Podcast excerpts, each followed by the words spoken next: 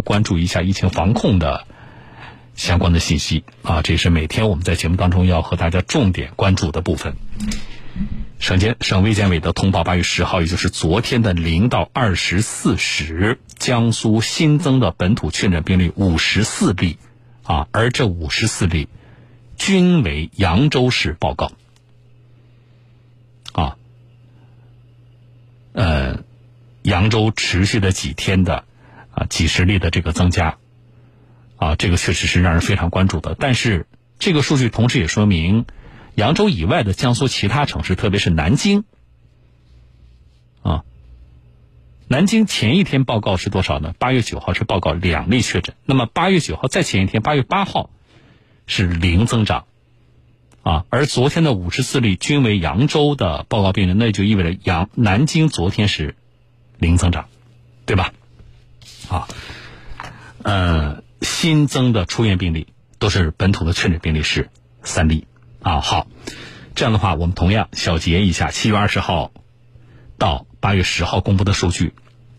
全省累计报告的本土确诊病例六百九十六例啊。南京没有变啊，因为昨天是零增长，南京是二百三十三例，淮安十二，宿迁三例，扬州加上这五十四例。已经有四百四十八例，而累计出院的本土确诊病例已经有三十例了。好，今天上午，呃，南京市呢开了第二十二场新闻发布会的情况啊，这里边我倒觉得有一些问题呢是有共性的，就是不仅是南京。啊，就是这里边涉及到，比如说核酸检测等这些问题呢。南京市的这个解答，实际上对于我们全省其他地区，甚至全国在听节目的听众朋友，啊，我们在认识一些问题上啊，都是有帮助的啊。因为这个解答呢，不是说我们只针对南京，啊，像核酸检测这些问题，我们怎么去理解一轮又一轮的核酸检测它的这种过程，它的目的性，啊，这个不管你在哪个城市，我觉得对于大家去。啊，了解相关的知识都是有帮助的。那么，在今天上午的这个发布会上，一个是刚才说的，啊，又有三名确诊病例达到出院标准了，是今天转到定点医院去康复，这是一个好消息。另外一个是什么呢？就是南京呢有部分地区的风险等级进行了调整，啊，呃，这里边涉及到了建邺区和江宁区，我看。更多的是在江宁区，啊，是由中风险地区调整为低风险地区。好，到目前为止，南京已经进行了六轮大规模的核酸检测。那么前六轮核酸检测的情况怎么样？接下来的筛查往哪个方向走？怎么保证这个筛查的质量？江苏省疾控中心急性传染病防治所所长、主任医师鲍昌俊在今天发布会上呢做了相关的解答。我们来听。各位媒体朋友，大家上午好。目前呢，大规模核酸检测已经开展了第六轮，我们也收到了很多市民关于这个核酸检测的一些疑问。啊，接下来呢，我想回答一些市民集中关心的三个问题。第一个问题就是前面六轮核酸检测的结果。南京市前六轮检测了呃将近四千万人，期间累计。发现阳性是两百三十三人，这些阳性病例主要来自高风险区域的人员以及他的他们的密切接触者。其中只在第三轮、前三轮筛查出社社会面上的散发病例有十四个人，而从第四轮到第四轮和第六轮，南京市检测的阳性病例均发生在集中或者居家隔离点，没有在社会面检测到散发病例。八月份以来报告的病例均出现在江宁区的隔离管控人员当中。我们从本轮疫情的病例的流行病学特征来看，病例的潜伏期中位数大多数是在五天之内，绝大多数的病例都不超过八天。除江宁区以外的其他城区，最后一例病例感染者的发病时，发现隔离时间是在七月二十八号。那么从这一天开始算。我们现在筛查的时间跨度已经超过了新冠病毒十四天的最长潜伏期，说明目前未发现感染者的区域存在感染的可能的可能性很小。在当前南京市中高风险区人群迎客管控的这个情况下，江宁区以外再发生散发病例的风险就比较低。第二个问题就是说，接下来我们核酸检测的方向往哪边走？接下来呢，除江宁区仍需要继续在部分区域，如路口街道、湖熟街道等进行核酸筛查外，其他的各区如果没有新的感染者出现，暂时不再对普通居民开展规模性的筛查。那么这个方案也得到国家指导组的认可。我们将集中有人员和力量，把核酸筛查的重点放在集中隔离和居家隔离人员、中高风险地区来临人员和黄码人员等重点人员上，以及封闭、封控管理等重点区域上。此外，还要进一步做好重点行业工作人员的定期核酸检测，比如集中隔离点的工作人员。医疗机构发热门诊和急急诊的工作人员，以及从事新冠采样、实验室检测的人员等等。虽然就是已经有很多天了，在社会面上没有发现散发病例，但是我们还是要提醒，我们丝毫不能放松警惕，各个方面的防控措施仍然要严格的执行。那么，个人需要去参加核酸检测的时候，应该全程规范佩戴医用的外科口罩，排队的时候保持一米心的距离。等候的时候不聚集、不聊天、不随意触摸公共物品。采样前，呃，不要进食、吸烟、饮酒等等。采样后，尽快换上新的口罩，及时离开。回家后及时，呃，洗手消毒。第三个问题就是关于进行了这么多轮核酸检测，那么核酸的检测是确保核酸检测的质量的。为了确保这个核酸检测的质量，我们制定了核酸检测的采样与送检的工作的一个指引。规范了检测工作的要求，并对这个采样、运送、检测三个环节进行了全流程的质控管理。首先，在采样方面，我们抽调了业务能力强、综合素质高的业务人员作为采样员，并且对他们进行上岗前进行培训。而且从第二轮开始，市里面和区里面就设置了采样质控小组，对采样点进行随机开展巡回检查和指导。第二个是在运输方面，建立了三级的转运体系，每个采样点均配备了专人专车的样本转运队伍，对司机实行闭环管理，对车辆执行严格消毒，对送样人员进行进行生物安全的一个培训，确保样本及时、完整、安全、无污染的送到检测的实验室。那么在关键的检测方面，我们筛选了优选的有资质、信誉好的检测机构，同。按照要求执行内部质控和实现质评，实行首检复制制。一旦这个检测出现了阳性结果，那么如何复复核和上报，我们也制定了详细的流程，并且指派专业人员在每个检测点驻点督导，确保检测结果的准确可靠。最后呢，就是为了提升这个市民的体验感，我们在这个报告查看方面不断强化信息技术的利用，通过将检测的结果数据上传到中国疾控。疾病控制信息系统提高了检测报告的生成速度，确保了市民能及时查询到自己的检测核酸检测结果。我的介绍就到这里，谢谢。扬州的情况呢，我们要来关注一下。扬州本轮疫情爆发以来，呃，扬州的生活物资的价格问题啊，就是物价的问题，一直受到大家的关注。前期呢，我们也和大家关注过，在发布会上有记者呢也做了相关的提问。那么今天的发布会上呢，扬州市发改委的党组成员、粮食和物资储备局的副局长黄学东，呃，在物价方面啊，这个回答了记者的提问，我们来听一下。我是人民网的记者，目前啊。物资是否充足，物价是否稳定，仍是群众关心的问题。有关这方面内容，扬州市的最新情况如何？谢谢。呃，这个问题我们请黄局长回答一下。好，各位新闻媒体的朋友们，大家上午好。这个为继续抓好重要生活物资的保供稳价各项措施的落实，市发改委专门市区、功能区。发改委下发了关于进一步加强疫情防控期间重要民生商品保供稳价工作的通知，要求各地全力以赴做好保供稳价工作。同时，市发改委组建了价格监测工作专班，成立了十个采价小组，启动价格预监测。及时发布市场价格走势，在此基础上，最近两年啊，呃，我们会同商务部门、市场监管部门，已连续多次召开主城区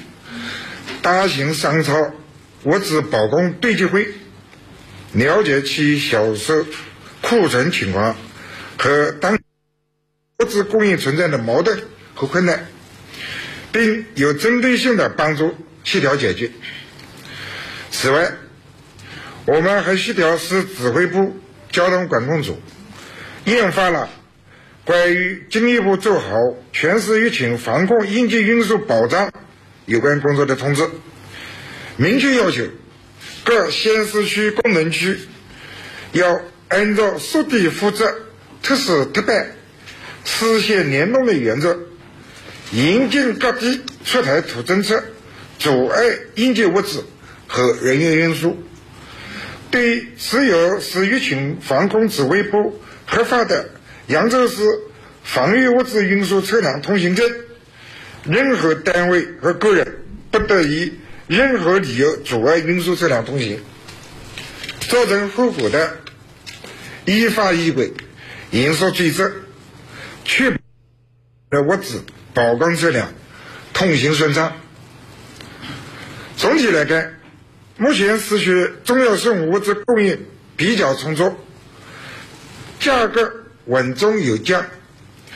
市区年一批发市场每天的蔬菜进场量、出厂量均在一千吨左右，现有库存六千多吨。大型超市粮油、方便面、火腿肠、牛奶等物资库存也较为充足。能够满足市场需求。根据市发改委每日对市区价格监测点以及价格专卖每天五十多个点的采现场采价情况综合分析，蔬菜价格回落。八月十日，监测点农贸市场三十二种蔬菜销售均价为每斤五点二元。现场采价的八家大型超市，十种蔬菜销售均价每斤三点八元。猪肉价格总体平稳，市区农贸市场猪肉销售均价每斤十八点九元。鸡蛋价格逐步回落，市区农贸市场鸡蛋销售均价每斤七点七元，较前日下降了百分之一点五。随着市场供应的增加，八月、五月以来，鸡蛋价格持续下降，逐步回稳。总体来看，市区大型超市的农副产品量作价稳，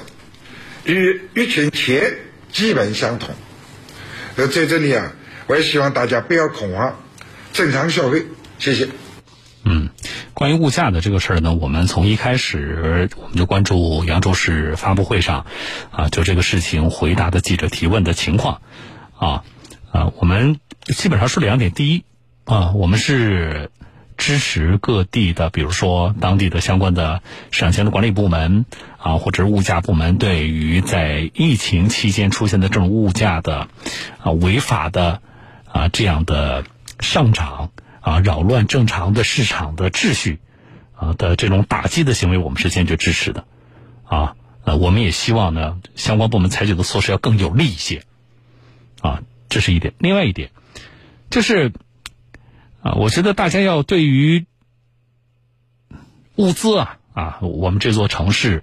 啊，因为这个疫情的原因，可能是我们要啊暂时的采取一些疫情防控的措施。啊，那么在这个时候呢，生活物资的，呃，这个供应是否充足？我觉得大家要有一个基本的判断。啊，这个基本的判断是基于什么呢？啊，是基于我们生活的这个国家，我们生活的这个城市，啊，它到底啊，我们日常是一个什么样的一个水平？啊，我们的生活物资的供给在中国是充足的吗？特别是。呃，比如说疫情防控期间，大家比如说我们要吃的，啊，我们用的基本的生活物资的供给，我们是生活在一个物资供给紧张的国度吗？显然不是啊，并且目前只是个别城市出现了啊少量的这样的确诊的病例啊，然后采取了一些防控的措施，所以我觉得还远没有到我们需要在这个时候去囤货的。啊，我们要要去囤积一些什么样的呃物资的这个状态。啊，包括防疫物资，比如说我们平时家庭用的口罩也好，这个啊消毒液。啊，消毒酒精等等，啊，所以我觉得大家对这方面也应该有一个基本的啊这样的判断，啊，好了，回来再说，新冠肺炎疫情爆发以来，已经出现了多个变异的毒株，这也是大家非常关心的啊。这个变异毒株的出现呢，也使得世界范围内各国疫情防控的局面变得更加复杂。那么接下来呢，我们重点和大家说一说这些变异的毒株有哪些特点？它们还会再发生变异吗？为了方便公众讨论并防止对发现地的污名化，世卫组织在今年五月决定以希腊字母来命名新冠病毒变异株。截至目前，世卫组织在官网上列出的值得关切的变异株共有四种，分别是阿尔法、贝塔、伽马和德尔塔。阿尔法毒株最早于去年九月在英国发现，年底时席卷英国，今年四月成为世界范围内主要变异毒株。阿尔法毒株的一个关键性突变是变得更容易与细胞表面结合，从而进入细胞复制自己，这也就使得病毒传染性显著增强。贝塔毒株最早于去年五月在南非发现，目前全球已有一百多个国家发现相关病例，但现在这种毒株在全球感染中的占比较低。伽马毒株最早于去年十一月在巴西发现，是南美疫情主要的新冠病毒毒株。贝塔与伽马毒株的关键性突变在于一定程度的免疫逃逸，可以躲避免疫系统的追踪。这也就意味着这两种毒株会降低一些疗法的有效性，削弱新冠疫苗的保护力，并且已经感染过新冠病毒者再次感染的可能性增加。目前正在快速传播的德尔塔毒株，最早于去年十月在印度发现，它同时具有增加传染性和免疫逃逸两种特点的突变，因此最初也被称作双突变毒株。有研究称，阿尔法毒株的传染性比原始毒株要高出百分之五十，而德尔塔毒株的传染性比阿尔法毒株还要高出百分之六十。美国疾控中心称，德尔塔毒株的高传染性与水痘病毒相当，比非典病毒、天花病毒、季节性流感等病毒传染性都要强。每个感染德尔塔毒株的人，平均可传染八到九个人。七月发布的一份研究结果显示，感染德尔塔毒株的患者平均在接触病毒四天后首次被检测到，也就是潜伏期为四天，而感染原始毒株的患者为六天。这表明德尔塔毒株的复制速度要快得多，并且感染德尔塔毒株患者的病毒载量是原始毒株的一千二百六十倍，转阴时间达十三到十五天，显著长于原始毒株的七到九天。目前，全球已有至少一百多个国家报告发现了感染德尔塔毒株病例，一些国家德尔塔毒株检出的比例超过了百分之八十。世卫组织在七月底时预计，德尔塔毒株将很快超过其他变异毒株，在未来数月成为全球最主要流行毒株。除了四种值得关切的变异株，世卫组织还列出了四种次一级的值得关注的变异株。其中，最初于去年十二月在秘鲁被发现的拉姆达毒株，近期有蔓延的趋势。今年四月以来，秘鲁超过百分之八十的新增新冠肺炎病例都是由这种毒株造成的。目前，拉姆达毒株已扩散至全球三十多个国家。此外，有专家提醒称，除了突变，还有另一种能够产生新毒株的方式值得警惕。例如，当一个人感染了两种不同的新冠病毒变异株，这两种毒株进入同一个细胞，二者的遗传物质就可能发生交换重组，产生第三种新毒株。频繁和大量的混合毒株感染将为新变异毒株的孕育提供温床。